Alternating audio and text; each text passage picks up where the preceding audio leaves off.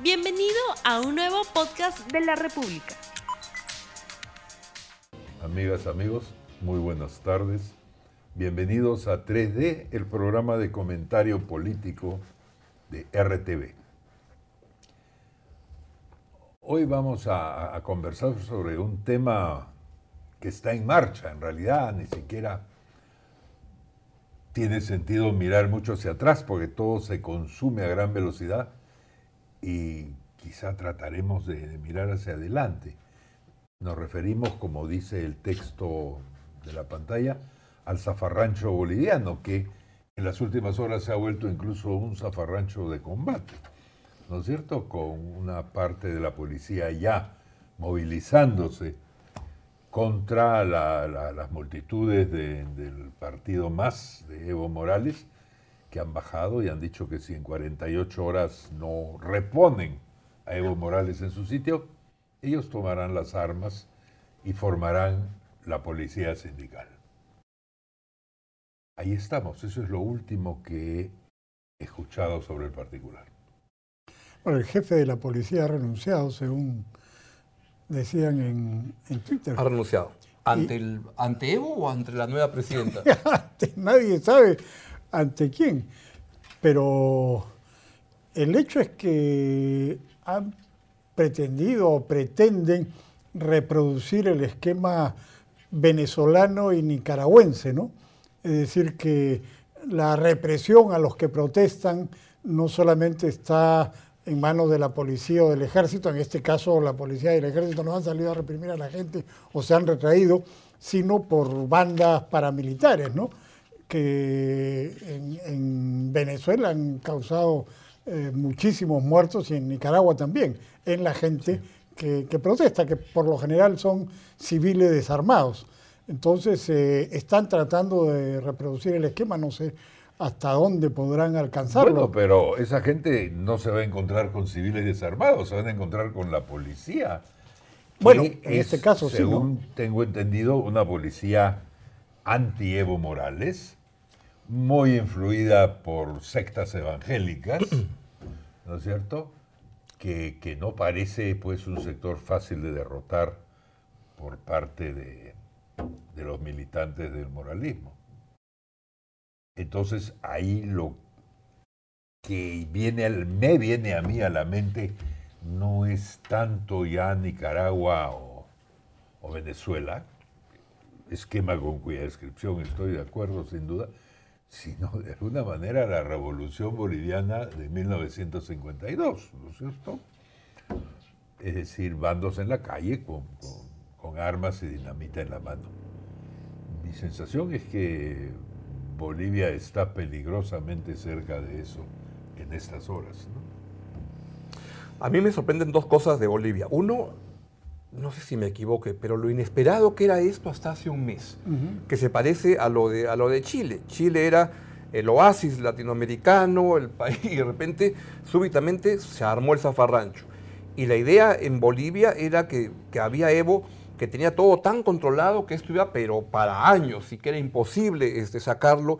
Y una anécdota que he recordado acá, que, Carlos Mesa me contó una vez y que me dijo, yo paseaba por las calles y un señor llevaba a su hijito de la mano y le dijo, mire, el señor ha sido presidente de Bolivia, que el chiquito como de 10, 10 años miró como, papá habla tonterías, porque en, el en, Bolivia el presidente ha sido Evo, es Evo y será Evo. O sea, no hay posible nadie que sea este, Evo que no sea el presidente. Y sin embargo, Evo está este, fuera súbitamente. Sí, bueno, a esto hay que añadirle que no hizo una mala gestión dentro de, En términos económicos, no, es que sea una reforma enorme, pero, pero su manejo económico era, era en general bien, bien visto, bien, y en bien los saludado. últimos años Cierto que a expensas de un creciente déficit fiscal, en los últimos años muy superior al peruano en términos de Producto Bruto. ¿no? Pero el Perú le ha ido mucho mejor. En los últimos, comparado los últimos 20 años, el Perú este, es mucho más. Pero le fue muy bien, pero los últimos tres años, con la caída de los precios de los commodities, le ha, le ha comenzado a ir mal en pobreza y en esas cosas. O sea, no le fue mal porque vivía, como la mayoría de países de América Latina, de, en este caso, del gas, de los hidrocarburos. ¿no? Ahora, en mi opinión era una dictadura. O sea, los dos elementos básicos de la dictadura son concentrar todo el poder, que es lo que había hecho hasta el Tribunal Electoral, como se vio ahora último, y perpetuarse indefinidamente. ¿Y qué pasó en el que, poder. que- que perdió el poder? Bueno, yo creo, es mi impresión, que la situación económica ha sido el detonante. Creo, igual que en el Perú y en la mayor parte de Latinoamérica, la gente eh, no es adicta a la democracia ni a la dictadura. Si le va bien en dictadura o le va bien en democracia, eh, soporta lo que sea. Pero cuando las cosas se ponen feas, y en Bolivia ya empezaron a ponerse feas desde hace varios años, el déficit fiscal mediante el cual Evo ha mantenido esta aparente prosperidad es brutal, es 8%. Es- Cuando el, el déficit llega a 3, ya se sienten todas las luces ámbar, ¿no es cierto? Está en 8 ahora y de- viene arrastrándolo desde hace varios Estás años. implicando que con una mejor economía eh, Evo Morales hubiera Se podido hubiera hacer podido pasar mantener. fraude. Yo creo que sí, yo creo que sí. Yo, ¿Cómo hizo pasar los anteriores? Controlando todo y haciendo populismo económico. Pero cuando la cosa se le complicó y ya había una oposición fuerte y el hecho del fraude ya fue escandaloso, que es muy parecido a lo que pasó acá con Fujimori. La crisis del 98 en el mundo empieza a deteriorarse la economía y ahí se le complican las cosas. Si la cosa hubiera ido bien, probablemente se hacía reelegir el 2000. Si la economía no estaba pasaba al, al 4 o 5%, el video Cure Montesinos pasaba en una semana, Así pasaba es. piola y estaba en otra cosa. No salía nunca. Claro. Pero bueno, y la otra cosa que creo que es importante y que sí diferencia a Evo de eh, Chávez y de Ortega de Venezuela y de Nicaragua es Fuerzas Armadas Lógico. y Policía. O sea, Chávez era un militar, Diosdado Cabello un militar, sabían cómo controlar, como Montesinos con Fujimori. O sea, conocían los mecanismos internos, cómo corromper, cómo controlar la Fuerza Armada, o Ortega en Nicaragua con el, el ejército sandinista. Entonces, ese ha sido un factor fundamental para que estas dictaduras se mantengan hasta ahora y la de Evo Y que, Guaidó, tambalee. y que Guaidó se puede pasear todo lo que quiera, pero mientras no tenga la Fuerza Armada Claro. no va a cambiar nada. Y en cambio que en el Perú había algo de discusión, pero todo culminó la discusión cuando salió la estampita de- del presidente Vizcarra con la Fuerza. Armada, se acabó el debate. Ya, volviendo a, a Bolivia, eh, me sorprende que en tu relación no entre el tema indígena, que yo siempre he pensado, no sé si ingenuamente, era eh, un, un factor importante que diferenciaba a Evo Morales de sus colegas de la ALBA, digamos, ¿no? Parece no haber pesado mucho hasta el momento. No, de acuerdo, de acuerdo. Yo creo No. que ese es un tema en Bolivia, a diferencia del Perú, que acá no es un tema. Aquí han tratado de moverlo y revivirlo muchas veces, pero es cuestión de intelectuales. En Ecuador sí lo Allá, es. En Ecuador y en Bolivia, pero más en Bolivia incluso que en Ecuador, es un tema, ¿no? Pero eh, en este momento creo que Evo debe estar pensando movilizar a lo que puede de ahí, pero ¿Pero qué pasó ahí? Porque ayer hubo un discurso de un compañero de la, la COP y dijo, ¿no? Uno estaba con su gorro de minero y todo, su, su casco, y dijo, bueno, por eso al querido compañero Evo Morales le pedimos que renuncie. en buenos términos, pero ya quítate, hermanito. Bueno, lo de la, lo de la COP no le había ido muy bien con, con Evo, ¿no?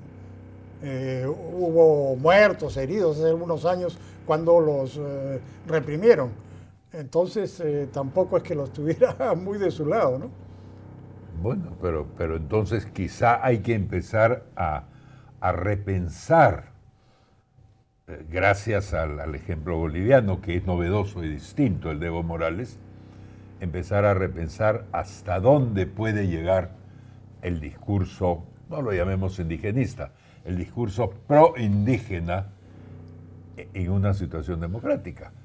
Porque en una de esas, eh, Evo estaba con los indígenas en sus discursos, como se dice ahora en su narrativa, ¿no es cierto? Pero, pero el movimiento indígena cada vez menos. Por lo pronto habían chocado varias veces en estos años. Y segundo, que en una de esas están cometiendo pues la barbaridad de reclamar lo mismo que todo, lo- todo el mundo, que los que no son indígenas, y que a la hora de la crisis económica y a la hora de los reclamos, da lo mismo, ¿no es cierto?, el tipo de, de cosa étnica o de cosas no étnicas, ¿no es cierto? Porque además, miremoslo así, eh, si la fórmula de Evo funcionara indefinidamente, todo presidente boliviano que no es indígena tendría, ¿no es cierto?, a un porcentaje altísimo de la población de enemigos automáticos. Claro. mi sensación es que por primera vez los hemos visto actuar y los vamos a ver actuar no como amigos automáticos, sino como ciudadanos comunes y corrientes. Y que esto es parte de la modernización, evidentemente. Y, y hay que decirlo, en Ecuador funciona un poco así. ¿Y cómo impacta esto en la, en la región? Porque es un hecho bien importante para la región en los espejos, digamos. A Piñera sospecho que le crea algo de presión porque la calle va a decir, oye, si eh, al, lado se lo, lo, arrimaron al presidente, acá empujamos, seguimos empujando a ver qué pasa. Este, en el Perú puede haber, no Evo, pero Eva, Eva Morales cree, puede creerse Verónica Mendoza y decir, no, yo me meto más en esa onda más radical, más, ¿no? en el sur puedo tener buena votación y puedo ser la, Eva este, peruana. y así.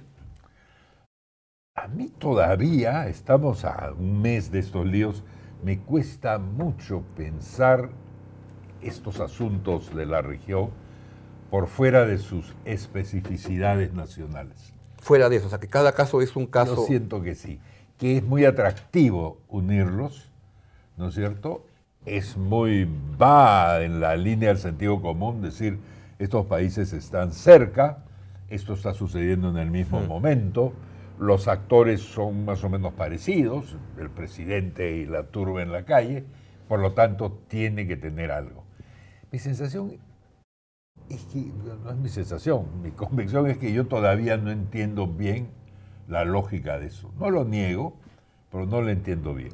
Quizá me están espantando cosas como los que promueven, ¿no es cierto? En estos días creo que sobre todo desde el diario Expreso, de meta teoría conspirativa, ¿no es cierto?, por la cual entre Cuba, Venezuela, Soros y el Foro de Sao Paulo están orquestando esto en un ajedrez además donde izquierda y derecha funcionan como las fichas blancas y las fichas negras. Me, cuesta, sería una deliciosa teoría y para un columnista sería una mina de oro durante una temporada. Me cuesta mucho. Mi sensación es que el, el factor común es un factor que no es de las propias regiones. ¿No es cierto?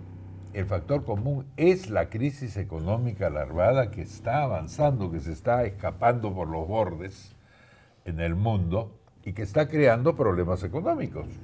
Los de Chile, los de Bolivia, aquí. En Francia. En Francia. Bueno, pero América Latina crece menos que el resto del mundo, ¿no? Según la cifra que se mayor razón, publicar mayor razón. Entonces, yo creo que ahí hay un, paralelismo entre Chile y Bolivia, por ejemplo, que es han crecido mucho durante un tiempo, hay expectativas muy grandes de la gente y de pronto hay un frenazo, que no es un hundimiento, sino un frenazo simplemente, y la gente se desborda. Claro, en Chile con un mejor nivel de vida, pero igual, cuando las expectativas son grandes y la realidad no da para tanto, entonces ese es un factor que, que empuja esto, ¿no? Ahora, esto tiene repercusiones acá, todo el mundo ha intentado, o sea, los, izquierdistas intentan aprovechar lo de Chile, ¿no? que diciendo, ah, el fracaso del neoliberalismo y ahora les cae encima esto que, que, también los pone contra la pared y vienen las teorías conspirativas, ¿no? Obviamente no es el castrochavismo el que ha tumbado a Evo, sino es la CIA y el imperialismo y todas las tonterías. Nunca te olvides del grupo de Sao Paulo. El, foro de Sao Paulo. O sea, no hay nadie que pueda generar movimientos como el de Chile o el de Bolivia, nadie. Son cosas que surgen ahí, que después hay gente que intenta aprovecharlo siempre. Pues. Y en medio de esto aparece un poco candorosamente el presidente electo Fernández de la Argentina proponiendo, no proponiendo en realidad, eh, poniéndose bajo la admonición, ¿no es cierto?, del grupo de Puebla, que es un grupo de dirigentes latinoamericanos de izquierda moderada. Reemplazando al foro de Sao Paulo, más o menos. Así es. Y la sensación es que no parece haber mucho sitio hoy en América Latina para izquierdas moderadas. ¿No? No creo. Ahora, tú me dirás, tampoco para las más radicales. Es cierto, es cierto. Mi sensación es que la, profecía de Jorge Castañeda de hace 15 años en que decía el fin de las izquierdas de América Latina, recién comienzo a verle algún sentido. Yo la veía más bien falsa, pero ahora estoy viendo que en este juego de ganar elecciones y quedarse o de perder elecciones y regresar, eh, la izquierda está perdiendo terreno. Hmm. Quizá haya que hacer el conteo de alguna manera, pero está perdiendo terreno, efectivamente. Lo de, lo de Lula no llega a ser un triunfo de la izquierda. El peronismo argentino, como sabemos, no llega a ser una izquierda. Dudo mucho que una izquierda moderada o no reemplace a Piñera, porque acá hay un detalle que en el acto mismo de salir masas a las calles, los que son asociados con esas masas se desgastan. Y esto electoralmente es un problema. Sí. Además, en, Chile tienes de los 30 últimos años, la derecha ha gobernado, digamos, 8, y, y- Sí, y claro. la izquierda ha gobernado este, 22. y, y siempre decían que el Perú era una mezcla de, en términos de las desigualdades, que se parecía una parte a Bolivia con su pobreza y otra parte a Chile, con la parte de, rica de, de- de- de Chile. Entonces no es que te quiera este, este, fregar, pero con el barrio como está, ¿por qué está todo tan bien en el Perú? Sin duda, gracias a Vizcarra, ¿no? Eso es lo que quiere llegar. No, quién sabe, nadie sabe por qué Bueno, acá no ah. revienta y de repente mañana revienta o de repente Uno no. ya, ya reventó con, con PPK, o sea, ya nos hemos bajado un presidente antes que todo, todo el resto. Claro, pero no hubo una No, pues, gran es- no, pues, movilización. quizá porque somos una república de tinterillos y leguleyos. Entonces todo se tramita, se tramita con el juez, el fiscal, la denuncia, la grabación, el audio. Entonces todo el mundo está feliz mirando esto. Es como un Claro. pase gratis, ¿no es cierto?, a un tribunal. Y además parecemos que todos, todos, todos se arreglan en el Tribunal Constitucional. Ah, Ay, que- ah, sí. Esta gente que, Pero que el, parece suiza. pero el detalle, cuando uno tiene que pensar en la diferencia, es que frente a Ecuador, Bolivia, Chile y casi todos los otros países que yo sepa, este es un país particularmente desorganizado. Pobre en partidos políticos, pobre en instituciones laborales. El hay. movimiento sindical no existe, son grandes membretes. Y entonces, con ese contexto, tampoco. Sin Bueno, movilización social, ni de indígenas, nada. Aquí no. no. hay una movilización grande desde los cuatro suyos del año 2000 Iba a y eso que fue relativamente pequeña. ¿no? Desde que, clasificó Perú al, al Mundial de Rusia. No, pero no hay claro. grandes movilizaciones eh, en décadas, desde, qué sé yo. Porque en, el, porque en el paro nacional del 77, ciertamente Bueno, ahí sí. importante, pero, pero cuidado, eh, los empresarios los industriales cerraron la puerta de la fábrica para alentar a que el paro se realizara. Estamos hablando de Entonces, 40, 50 años ya. eh, O sea, así es, así es. o sea, ¿este es un país pacífico? No, no, No. digamos eso porque de repente mañana No, está no ahí. es un país pacífico. Sendero Luminoso. Es un país es desorganizado. verdad, eso también Que fue. fue una organización, un partido. y Eso fue, eso bien. limitó mucho las movilizaciones, por supuesto. Además, claro, no se podía mover la gente. Pero ahora no hay sendero y tampoco hay algo parecido a una movilización. Pero mi argumento va más allá, no es que no hay. No hay posibilidad, creo yo. Uy, yo no diría eso. Nunca se sabe. ¿Ah? Nunca se sabe. ¿Tú crees eso? Que hay suficiente organización y suficiente actitud, capacidad de ponerse por encima de las diferencias políticas e ideológicas. No, no, no, no, no. Yo digo la espontaneidad de las masas. 5 de febrero del año 75. La policía se huelga y un caos en Lima, saqueos. Ya, pero eso no incendios. son, no es un millón de personas No, en no, la calle. bueno, pero son muchísimas. ya, tú dices que algún La acto, caótica. que algún acto atroz y de gran impacto se puede producir. Bueno, pues Dios no te oiga, Dios me oiga a mí, es lo que siempre digo, y sobre todo que nuestros eh, espectadores nos oigan y nos vuelvan a ver la próxima semana. En esta, en el tiempo libre que les quede, dedíquense a promover el programa y a pasárselo a sus amigos. Muy buenas tardes, hasta entonces. No olvides suscribirte para que sigas escuchando más episodios de este podcast.